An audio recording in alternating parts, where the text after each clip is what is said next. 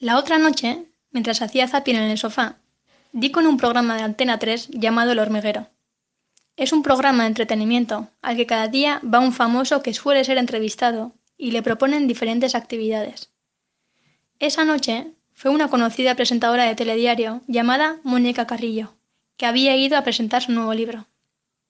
Como es habitual cuando la invitada es de género femenino, el presentador Pablo Motos dirigió su entrevista a un enfoque machista en el que la mujer perdió su valor profesional para convertirse en ornamento.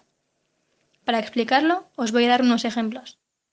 La presentadora contó una anécdota de cuando un fan se acercó a ella para pedirle un autógrafo mientras estaba en la playa. Pablo Motos enseguida dirigió la atención a si lo que llevaba vestido Mónica Carrillo en la playa era bikini o bañador, como si ello importara más que lo que estaba contando. O como aquel día que fue Javier Sardá como invitado.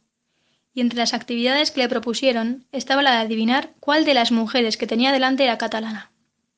Las cuatro estaban de manera provocativa, y mientras cocinaban hacían movimientos insinuantes, pero no podían decir ni una palabra. Tanto Sardá como los realizadores del programa no disimularon las miradas ni sonidos obscenos o el uso de planos detalle de las partes del cuerpo de las mujeres. Ante tales gestos de un programa que se dedica a fomentar la competitividad entre hombres utilizando la fuerza física y reduce a la mujer hasta un nivel de objeto sexual que acaba humillándolas, no puedo sentir mayor frustración.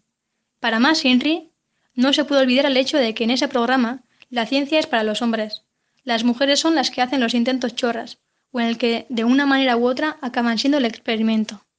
Mientras que los hombres como el hombre de negro o marrón son quienes hacen el experimento. Dejemos de fomentar el machismo y critiquemos estos hechos que se dan delante de nosotros.